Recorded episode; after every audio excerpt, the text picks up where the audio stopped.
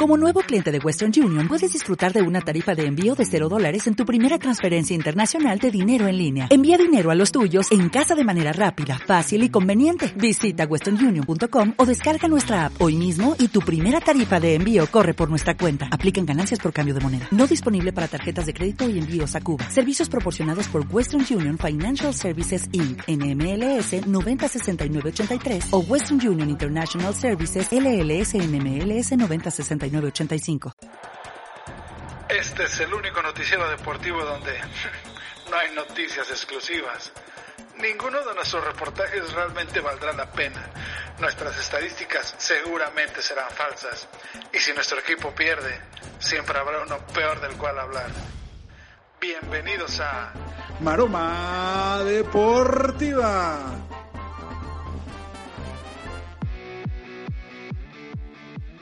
Maromeros, maromeras, buenos días a todos, ¿cómo están? Una semana más y un capítulo más de Maroma Deportiva, nuevamente llevándoles lo mejor del deporte. Y aunque no importa que no haya deportes en el mundo, nosotros siempre hay noticias de las cuales podemos hablar. Y pues, tanas, tanto es así que es noticia que el Cruz Azul, por una semana más, sigue siendo super líder, señoras y señores. ¿Es correcto, verdad, Beto? Es correcto, compañeros maromeros y maromeros que nos escuchan, Cruz Azul, una semana más en la cima donde hace más frío. Saludos a todos. Muy bien. Saludos a todos. Y en esta semana, y parece que así va a seguir al menos por un mes más, de acuerdo a lo que dice el presidente de México, vamos a estar sin deportes y sin actividades no esenciales por al menos un mes más. Así que esto empieza a crear polémica, ya lo platicamos en el capítulo anterior, no vamos a andar mucho en el tema, pero este, las posibilidades, vaticinó el negro, que por disculpa con todos sus admiradores, no está en este podcast de esta noche porque tiene un problema ahí que después él nos platicará cuando regrese, pero él vaticina que pudiera inclusive no acabar el torneo. Eh, tal vez sin andar tanto, pero ¿tiene alguna información, comandante, de qué, qué pudiera pasar ahora con el torneo mexicano?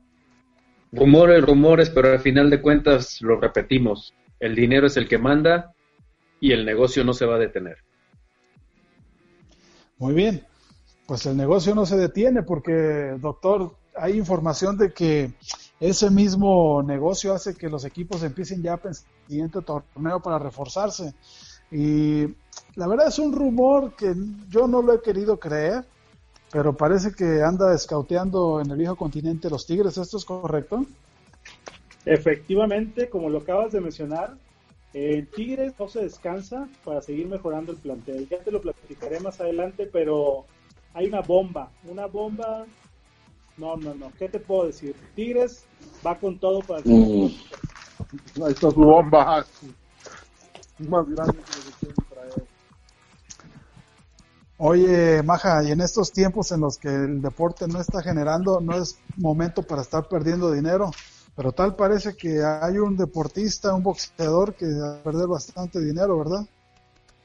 Pues mira, el día de anoche, eh, el día de anoche, el día de ayer, el rapero Fat Joe y le hizo una entrevista vía Skype a eh, el expulguista Mike Tyson y eh, en- ¿Perdón?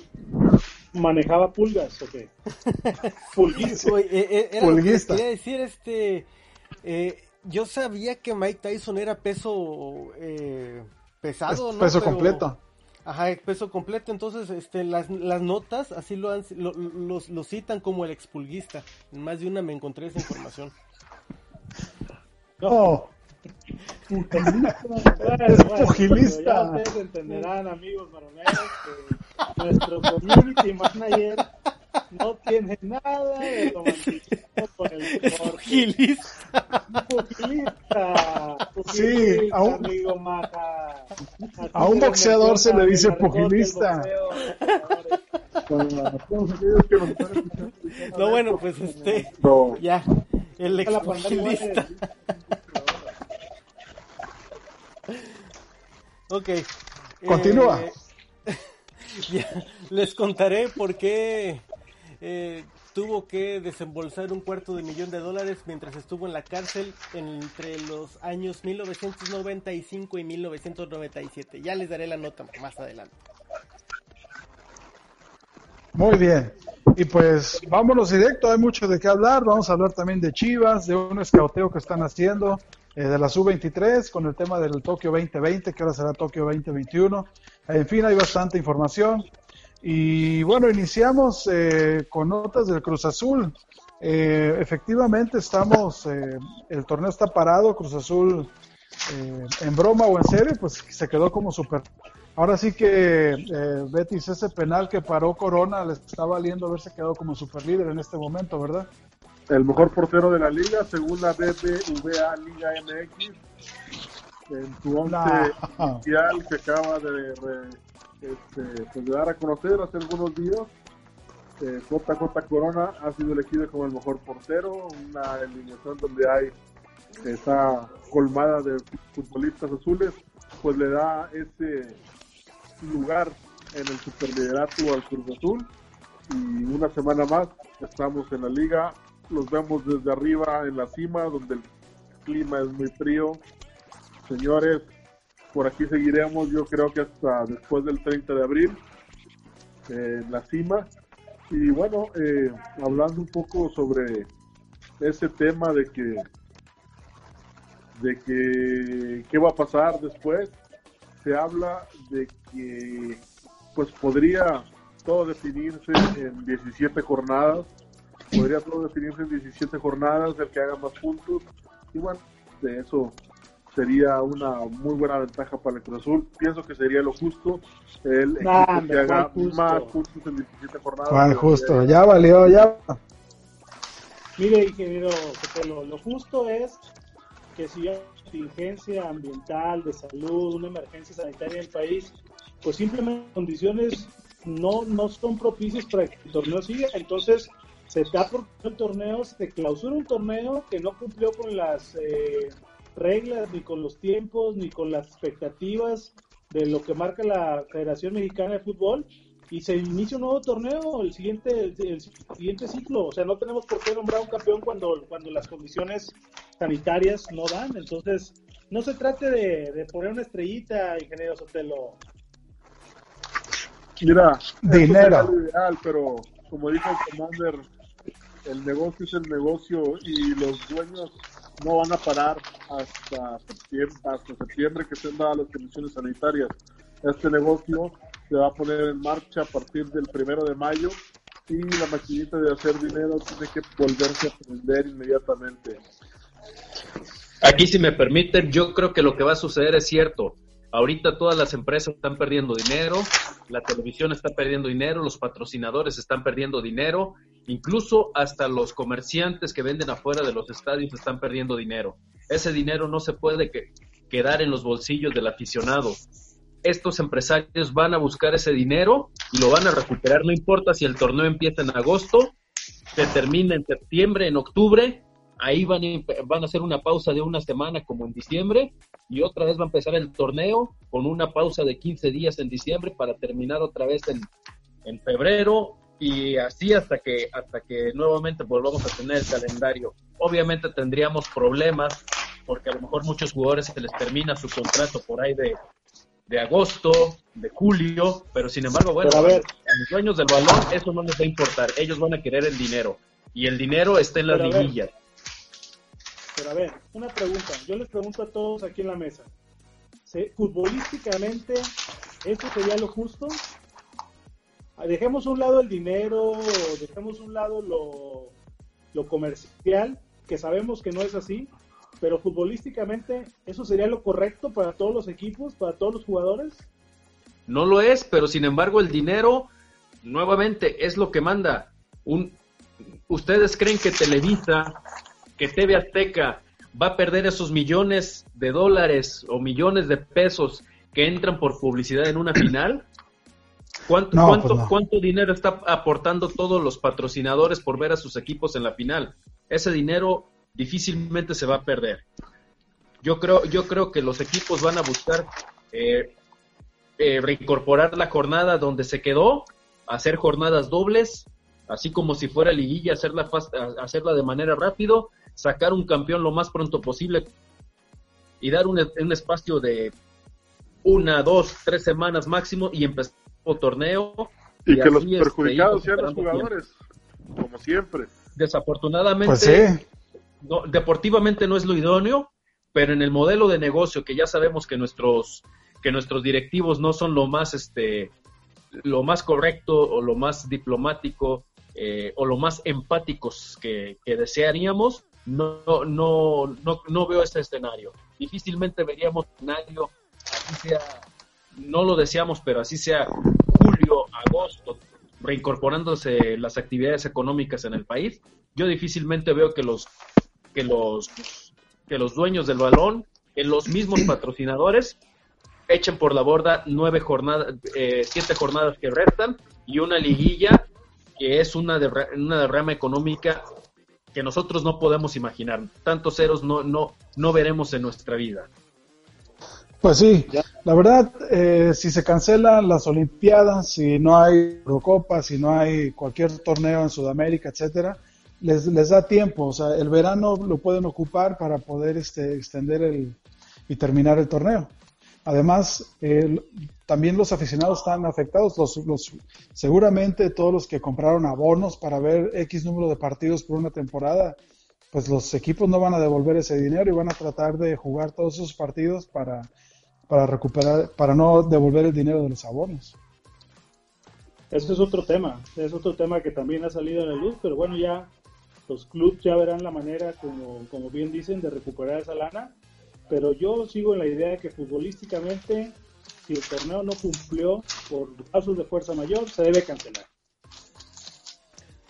Pues sí. Opino lo mismo. Pues habrá que ver. Por lo pronto ahorita los cruzazulinos siguen, este, bueno, muy felices por, porque están en el superliderato todavía. Pero también hubo una nota triste para los cruzazulinos. Murió don Nacho Treyes a los 103 años de edad. Eh, él consiguió siete títulos en toda su vida eh, y ya lo igualó el Tuca. Y aunque jugó con el... Eh, y, y, estos siete títulos los ganó con cuatro equipos diferentes y algunos tenían bajos presupuestos. ganó con el Zacatepec, con el Marte, con el Toluca y con el Cruz Azul. Betis, por ahí se menciona que hay una corriente que estuve viendo en redes sociales que hasta el nuevo estadio del Cruz Azul podría llevar su nombre o tener alguna placa conmemorativa. ¿Tú qué opinas de esto? Sí, eh, se habla mucho de eso. Eh, sin duda, no estaría de más, se lo merecería eh, que el estadio se llamara Don Nacho Treyes, pero a título personal, a mí no me gusta que un estadio lleve el nombre de una persona, porque le quita mucha identidad al estadio. Eh, a mí no, sé, es mi particular punto de vista, pero de que se lo merece Don Nacho Treyes, sin duda que se lo merece, ya que pues es una pieza muy importante, una pieza histórica en el fútbol mexicano. Pero un hombre La pregunta sería, ¿para cuándo el estadio de Cruz Azul? Empresa cementera que tantos años produciendo cemento de calidad de importación y a estas alturas todavía este sigue sigue viviendo rentando. Renta. Sí, eh, te recuerdo que produce cemento, no es una constructora. no, pero este, va a estar antes el tren Maya que el estadio del Cruz Azul, ¿o qué onda? Probablemente. ¿Qué veremos primero, la novena o el estadio? No, vamos por la novena primero. La novena está más cerca de lo que ustedes creen. Más cerca de lo no, que ustedes No, hombre. anda con todo, comandante se, va a construir el nuevo aeropuerto completo y van a empezar a volar aviones y no habrá llegado ni la novena ni el nuevo no estadio. Hay, no hay necesidad de un estadio. Ya ves, los Tigres tienen un estadio viejísimo donde caben tres personas y ahí están. la identidad, papá, la identidad del estadio, la garra. Otro equipo cementero que no tiene estadio propio. ¿Cuál? digamos Que es pronto, digamos que, es, un estadio súper viejo. ahí, permítame corregirlo. Eh, eh, si mal no recuerda, el equipo de fútbol Tigres se llama Tigres de la Universidad Autónoma. El estadio pertenece a la Universidad Autónoma de León. Entonces, el estadio, los Tigres juegan en su estadio. Que ahorita tengan una concesión los de Sinergia Deportiva para el manejo del equipo es muy diferente a que el equipo sea de una empresa este, como en este caso Cemex, que usted menciona. Entonces, ahí hay una gran diferencia, comandante. Si el, estado, si el equipo pertenece a la Autónoma de Nuevo León, lo ideal sería que sacaran jugadores de ahí, que fueran canteranos de la Universidad Autónoma de Nueva León, estudiantes que pudieran jugar en ese equipo, de hacerse estrellas ahí, pero ninguno. Deberían de o que no recibiera patrocinios externos. Que prende poco de modales.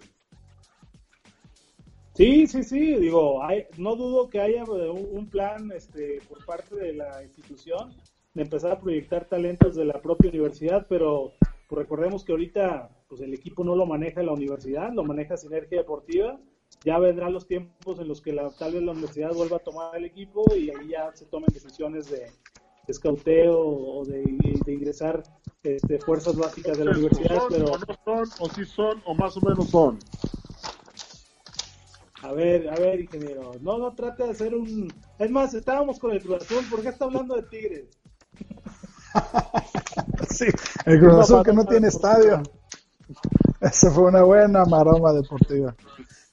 No, pues este, todos están haciendo eh, un buen trabajo. El, Cruz Azul, por ejemplo, alguien que creo que va, podría perder bastante ritmo es, la verdad, siendo sinceros, el mejor eh, extranjero que está ahorita en la liga es el Cabecita aunque le duela a su Guiñac, ahorita está por debajo del ritmo que ha demostrado el cabecita ahí en el, en el Cruz Azul. Es un extranjero muy rentable.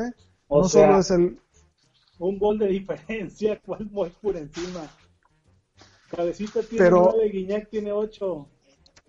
Pero no solo es el número de goles, eh, es por el juego eh, que, al que contribuye con el equipo. Por, por, algo son la mejor ofensiva, por algo van en primer lugar. A diferencia de con Guiñac, están en, apenas llegaron al lugar 7 y un poquito de panzazo. Miren, el chiste es de que todo el mundo... ¿Cuál es el punto? ¿Cuál es el punto, ingeniero? El punto es que todo el mundo quiere hacer un buen scouting, así como fueron y encontraron a la cabecita para traerlo. Eh, todos quisieran tener un Federico Viñas, así como el buen scouting que hicimos con el, en el América para traerlo. Pero ahora eh, el Tigres está buscando otra vez o su nuevo Guiñac. Así y es. hay muchos. Díganos, este, ¿es cierto que puede venir otro europeo al Tigres? Mira, eh, la gran diferencia entre un equipo como Tigres u otros equipos de la liga es que cuando Tigres va a negociar o cuando se oye rumores de que Tigres está interesado en un jugador, es porque ya tienen muy amarradas las, negociaciones y porque ya están cerca de, dar una nota oficial, ¿no? Tigres no, Tigres no anda engañando a sus aficionados, no anda vendiendo humo como otros, otros equipos del centro y del sur del país, ¿no? Entonces, en esta semana se corrió el rumor, sí, de que Guiñac estaba haciendo una promotoría un poco este, informal con uno de sus excompañeros del Olympique de Marsella se trata nada más y nada menos que del gran, del gran lateral derecho, seleccionado francés y actual campeón del mundo, señores. A ver, nuevamente, el gran lateral derecho, seleccionado francés, del actual campeón del mundo, Benjamin Mendy. Ay, no más, ¿qué tal? Esa bomba es la que está preparando Tigres.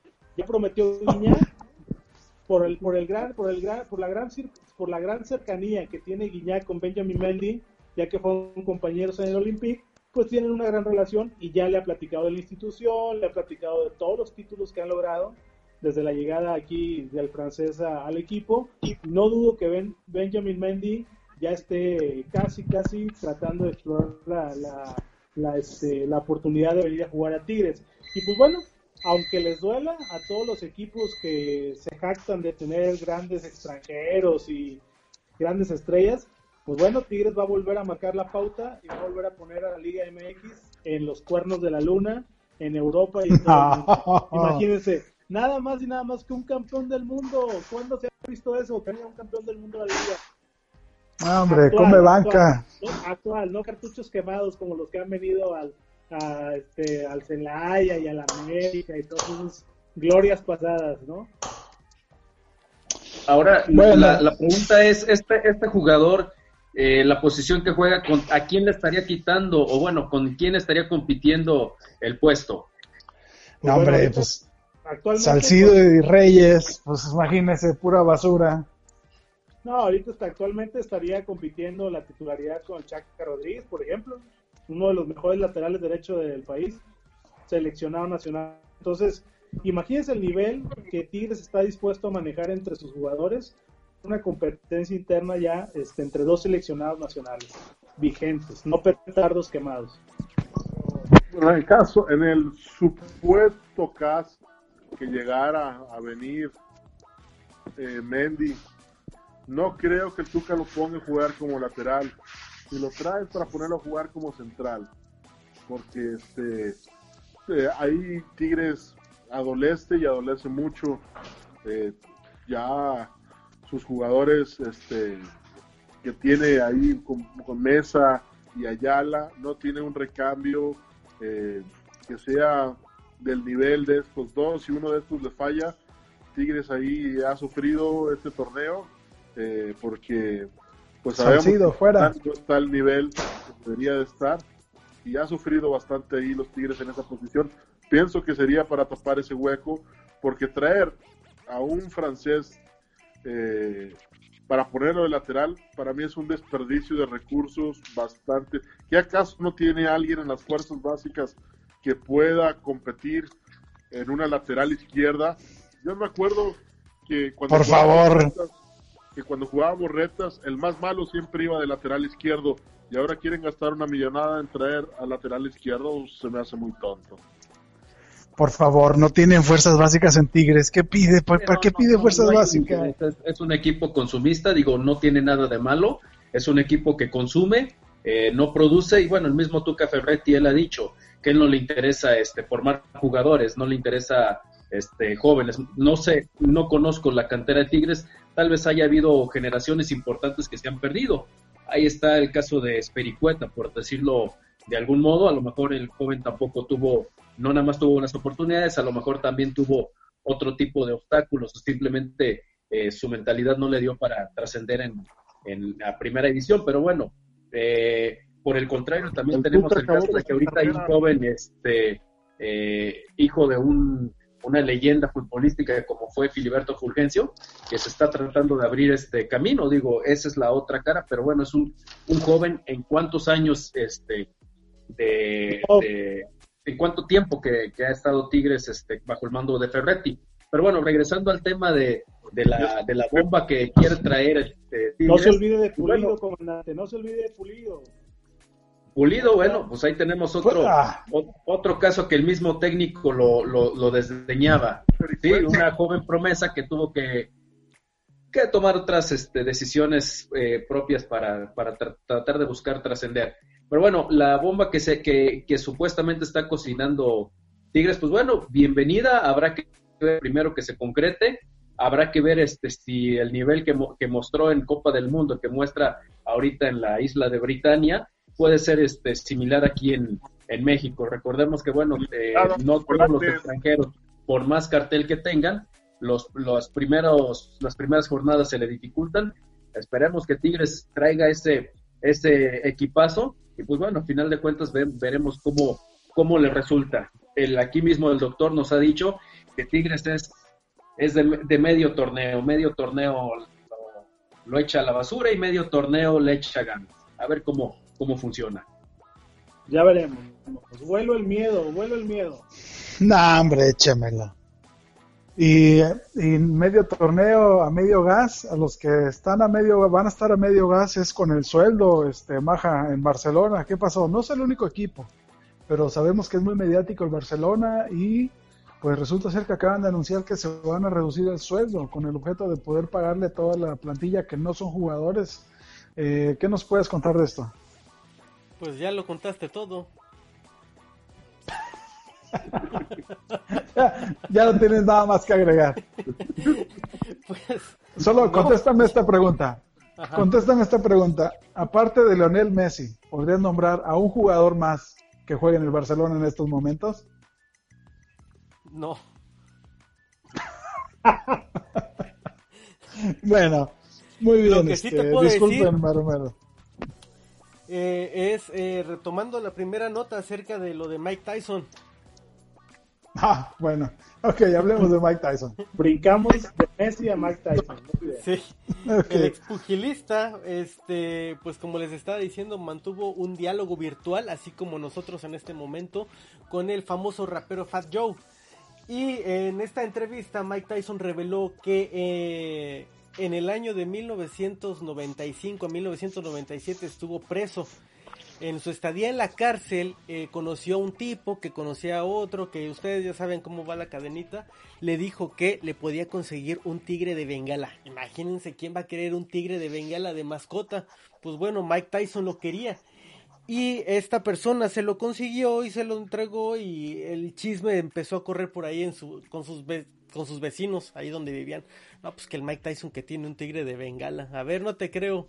No, pues que sí lo tiene. Ah, sí. Entonces que se brinca una morra ahí al jardín de, de, Mike Tyson y vio al tigre y pensó que era mansito acá y llega y que lo empieza a acariciar y ¡zas! que se le tira la mordida y le arranca el brazo. Entonces, pues eh, después de esta acción, eh, obviamente pues demandaron a, a Mike Tyson, esta señorita, y aunque los abogados de Tyson pudieron comprobar que eh, la señorita había invadido propiedad privada y sin invitación, aún así hicieron pagar a Mike Tyson una, indemnización a la intrusora por 250 mil dólares y para que le reconstruyeran el brazo que le comió el tigre de Mike Tyson. Al más puro estilo de la película ¿Qué pasó ayer? Si, bueno, los que les gusta el cine podemos recordar que por ahí sale Mike Tyson con su con su tigre de bengala. Con su tigre de bengala. Con su gatito. Exactamente. Se queda encerrado en el baño. Sí, bueno, vimos que este tigre no no no no no se durmió media media temporada. Ese tigre sí mostró la fiereza desde el principio. Sí. Ese no hasta la jornada 8. Ese no lo dirige el Tuca, no se echó para atrás. Ese no se echó, ese no ratoneó, ese fue directo. No, no, le, contestaría, comandante, pero quería entrar en una polémica del centenario, entonces, pues, pues, no, mejor prefiero pasar a otro tema. Eh, usted dele, no pasa nada. bueno, hablando de otros temas, tal cual lo dicen. Eh, el tema, eh, ahora que el Tokio ha decidido, el Comité Olímpico Internacional ha decidido que las Olimpiadas ya no se jueguen, no se pasen hasta el año que entra, afecta a todos los jugadores, a todos los deportistas, perdón, de todos los ámbitos, atletismo, de todos. Pero eh, a lo que nos compete al fútbol, en México la sub-23 eh, eh, va a tener una seria afectación porque de los 23 seleccionados hay 12 que el año que entra ya van a sobrepasar este límite. Me gustaría saber su opinión, comandante. Mire, de entrada los tres porteros. Sebastián Jurado, que es el más conocido, pero también está Luis Malagón y José Hernández. Luego está César Montes, defensa. Jorge Sánchez, este, eh, no hay manera que alguien pueda suplir la, falta de Jorge Sánchez ahora en la sub-23. Está Jesús Godínez, está Angulo de las Chivas, Alan Mozo, que es lateral, Eric Aguirre del, Pachuca, está Uriel Antuna, que él podría ser un factor desequilibrante en, el, en, la delantera. Y luego Alexis Vega de las Chivas, también es, va a ser difícil, pero sobre todo la joya azul crema en este momento, Sebastián Córdoba, el año que entra sobrepasará los 22 años con 11 meses. Entonces, ¿Qué opina? Son, son hombres importantes. Eh, ¿Qué opina, comandante? Sí, este, bueno, es un, digamos, una preocupación que, pudiera existir. En mi particular forma de ver, eh, creo que sucederá lo mismo, algo parecido que con la liga. Al final de cuentas, las Olimpiadas también son un negocio. Las Olimpiadas este, se transmiten eh, en la mayoría de los casos por televisión abierta o por televisión de paga. Y bueno, ya todo el mundo está pendiente de ellos, de los jugadores. Y el caso de México, pues no podemos decir que es el único. Seguramente hay otras este, figuras a nivel mundial que ya se estaban eh, saboreando una medalla olímpica. Y bueno, eh, a final de cuentas también yo creo solicitarán una, una prórroga, por decirlo de alguna manera, o una modificación al reglamento solo por esta ocasión.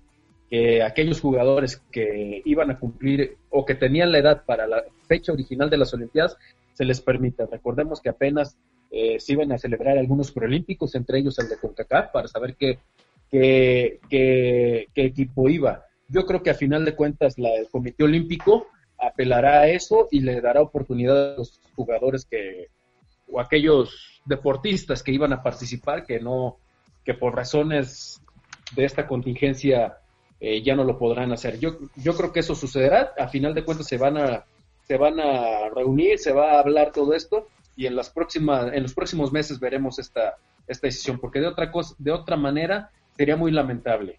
Recordemos que hay deportistas que se están preparando toda la vida y que a lo mejor estos momentos o esta olimpiada era el momento para el momento cumbre.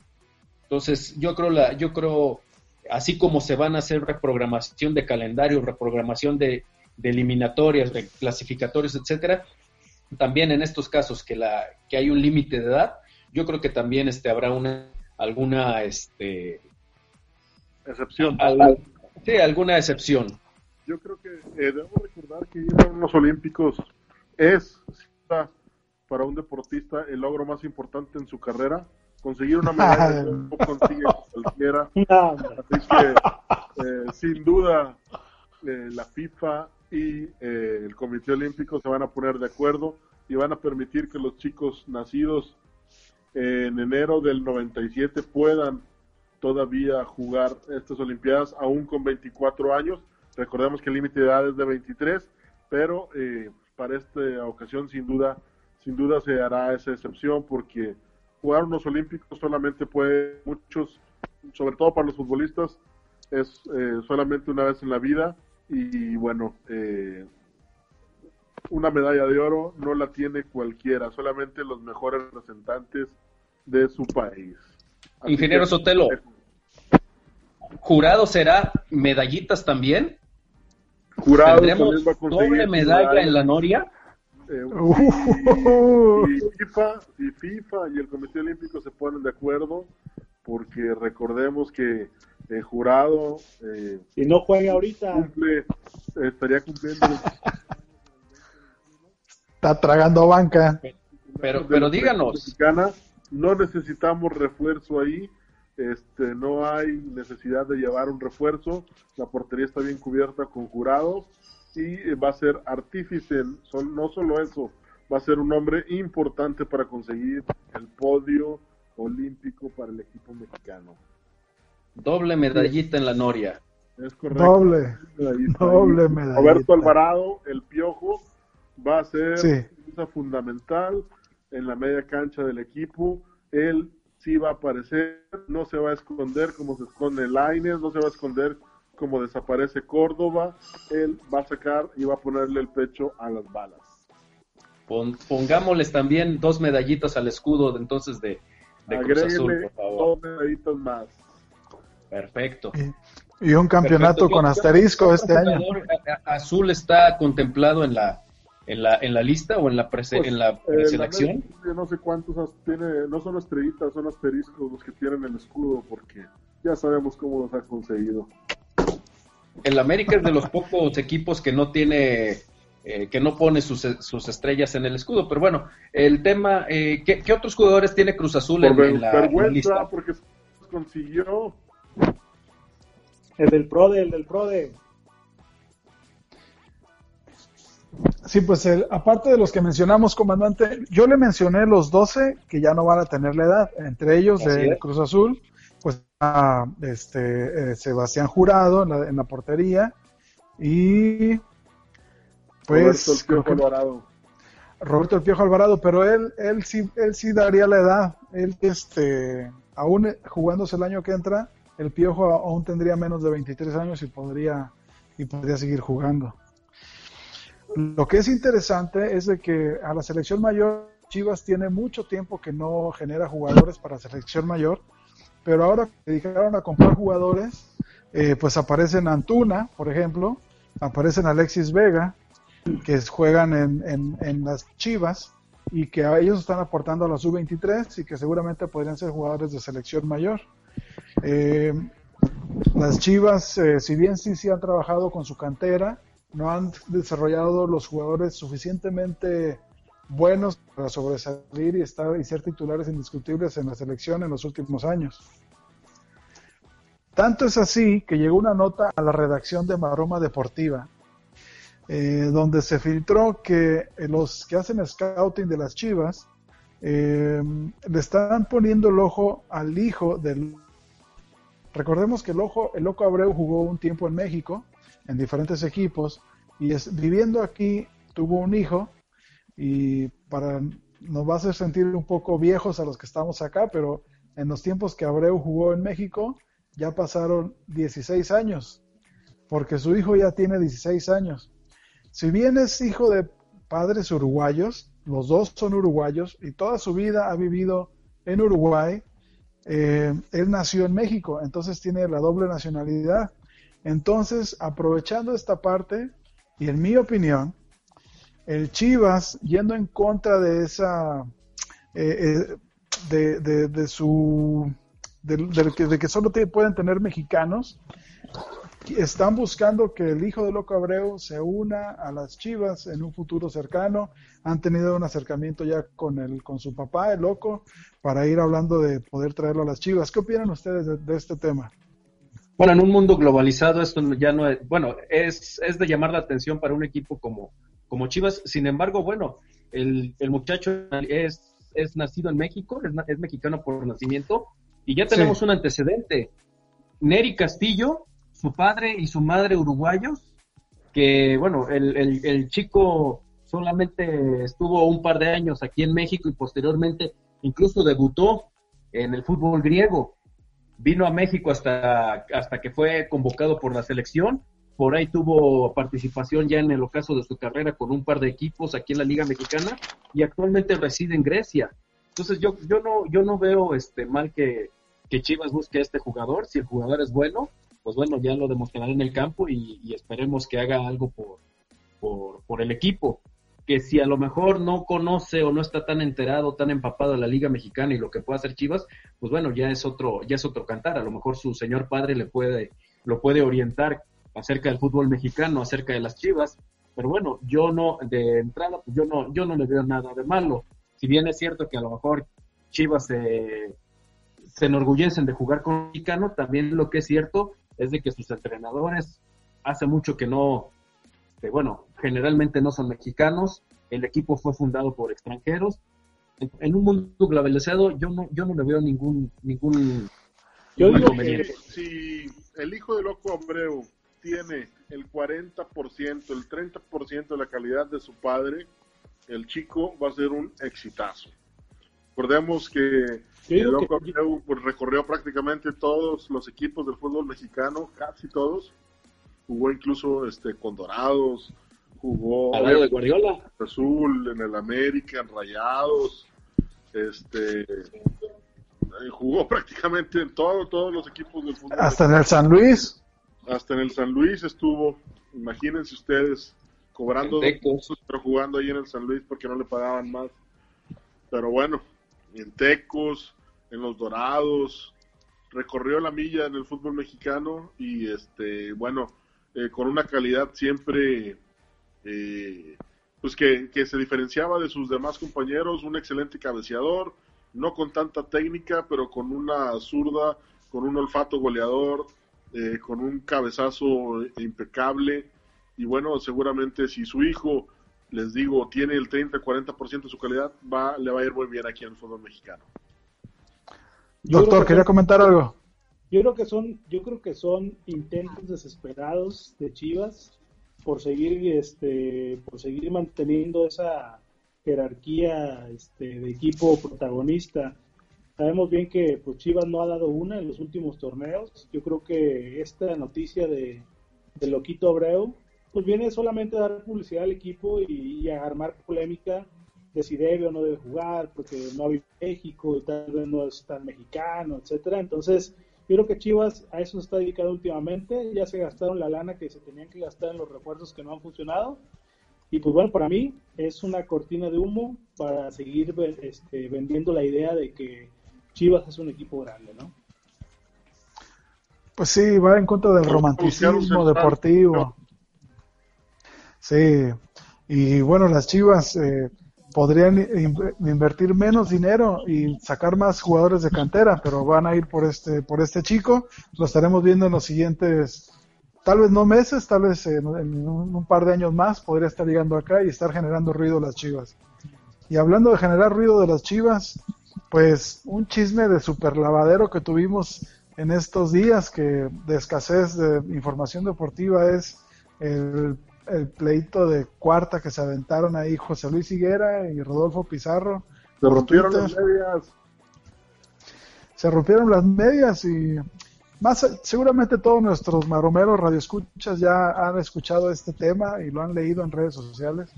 Aquí lo que se me hace interesante es que José Luis Higuera insiste, insistió después en entrevistas posteriores que cuando él estaba en Chivas nunca llegó una oferta formal de ningún club de europeo por Pizarro. Y vaya que su eh, representante estuvo buscando, buscando, no, no encontró nada. Y pues bueno, Después sabemos José Luis Higuera cómo es, eh, y solo busca la nota, tal vez lleva a la escuela de Faitelson y eh, trabajan juntos ahora y solo está buscando una nota que dar. Pero inclusive hablando en, el, en los programas en los que ahora trabaja en ESPN Deportes, mencionó que aún después ya perteneciendo a Rayados, eh, el representante de Pizarro siguió buscando ofertas en Europa que no llegaron. Todos sabemos que en un momento ya Pizarro no se sintió a gusto con el Monterrey, creo que no, no sé si el doctor tenga más información de esto, no había una buena relación con el turco Mohamed y eh, empezó a buscar opciones y también se filtró que no hubo ninguna oferta formal de ningún equipo. A lo más que se llegó fue que había un equipo en Rusia que lo quería, pero a préstamo, ni siquiera estaba dispuesto a pagar eh, por el jugador. Entonces, al final tuvo que decidir por la MLS. Que ahora, ya les voy a dar la palabra, solo quiero decir esto. Irse al equipo de Miami, al equipo de Beca, a una ciudad como cosmopolita como es Miami, ganando un buen dinero, siendo la figura y el jugador franquicia del equipo, yo no lo veo tan mal, o sea, no por demitar a Monterrey, que es una gran ciudad para vivir, la verdad, pero no se puede comparar con eh, lo, cosmopolita que es Miami. Entonces, dentro de todo lo malo, no creo que sea una tan mala decisión que se haya ido a Miami. ¿Qué opinan? Pizarro no tiene, no tiene la calidad para llegar a Europa. Hay que ser claros. Vemos lo que está sufriendo el Chucky en Italia. Eh, Pizarro no es un jugador de exportación para Europa, eh, es un jugador de la liga local. sí tiene habilidad, sí tiene un poco de velocidad, pero en Europa no tiene la calidad para triunfar. Eh, hay que ser claros en ese punto. Y ahora en Miami, yo pienso que le va a ir bien. Es el jugador franquicia. Eh, el equipo está formado a su alrededor. Está con David Beckham. Y bueno, eh, pienso que. Conoce al entrenador. Está, el entrenador es Alonso. con el entrenador Diego Alonso, que ya lo conoce, que lo va a consentir, que lo va a apapachar, que le va aguantar sus, sus este, berrinches de niño mimado al tan pequeño Jaibo. Y, este, y hay que ser claros, Pizarro no tiene la calidad para triunfar en Europa. También es cierto, también es cierto que, bueno, todo, todo jugador tiene el sueño legítimo de jugar en Europa. Algunos tendrán más calidad que otros. Lo que también es cierto es de que probablemente ya se dijo, bueno, hubo un equipo ruso. Tal vez ofertas sí hubo, pero tal vez no las que él quería. ¿Sí? A lo mejor muchos piensan con, sueñan con ir a Europa, pero quieren ir a equipos top, a ligas top, ¿sí? Pero nos olvidamos que también en Europa hay ligas de, mediano y de bajo nivel. Tal vez, tal vez Pizarro tuvo opciones o tuvo cabida en equipos eh, de tabla baja, de tabla media o en ligas no tan, no tan de primer nivel, en, ligas, eh, digamos, fuera del top 5 de Europa. Entonces a lo mejor eso no le interesaba, a lo mejor él quería llegar a, un equipo importante. Pero bueno, eh, sin embargo, pues a pesar de todos los intentos de su representante, pues estas ofertas no se le acomodaron al jugador. Y bueno, no es el único caso. Tenemos casos aquí, otros jugadores mexicanos que han querido salir. Algunos han decidido arriesgar. En su momento, la Jun se le criticó mucho por ir a un equipo de segunda división de Inglaterra. Hay otros que se han ido por la puerta grande. Eh, Javier Hernández que llegó directamente al Manchester United. No todos han tenido la suerte.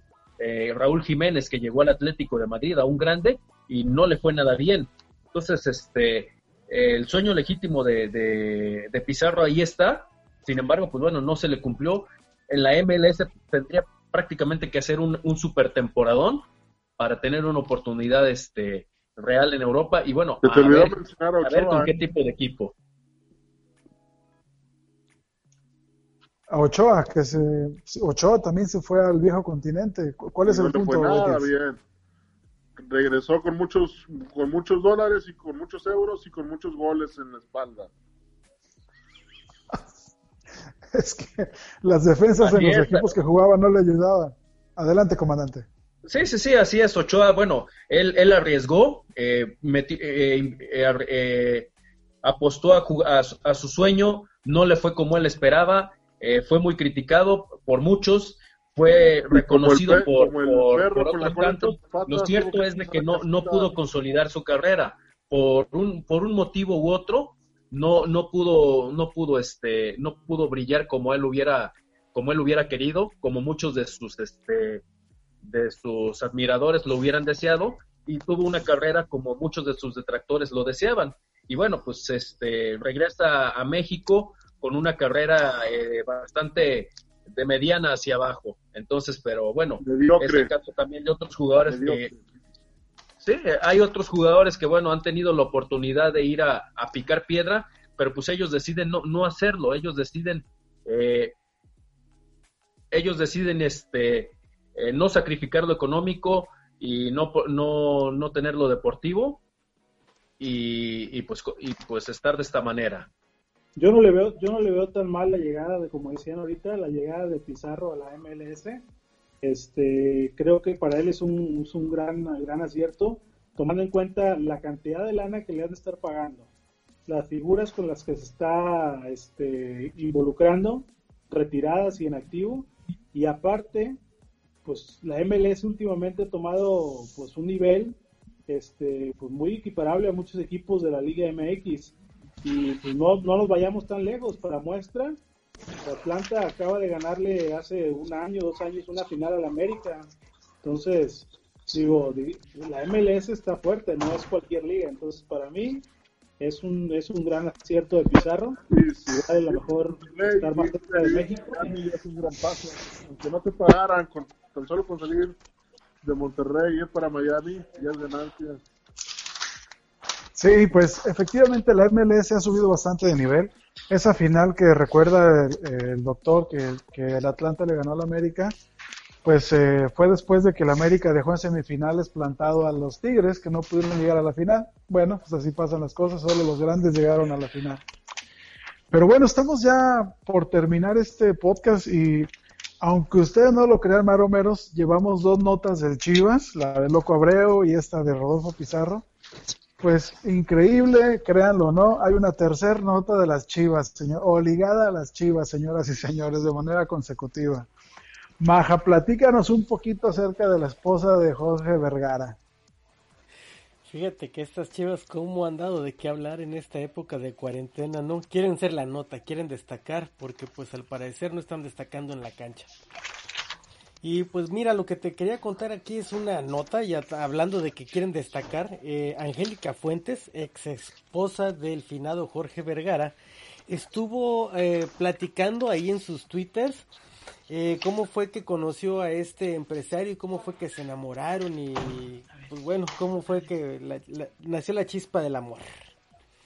Ella dice que fue en el verano del 2007, dice así.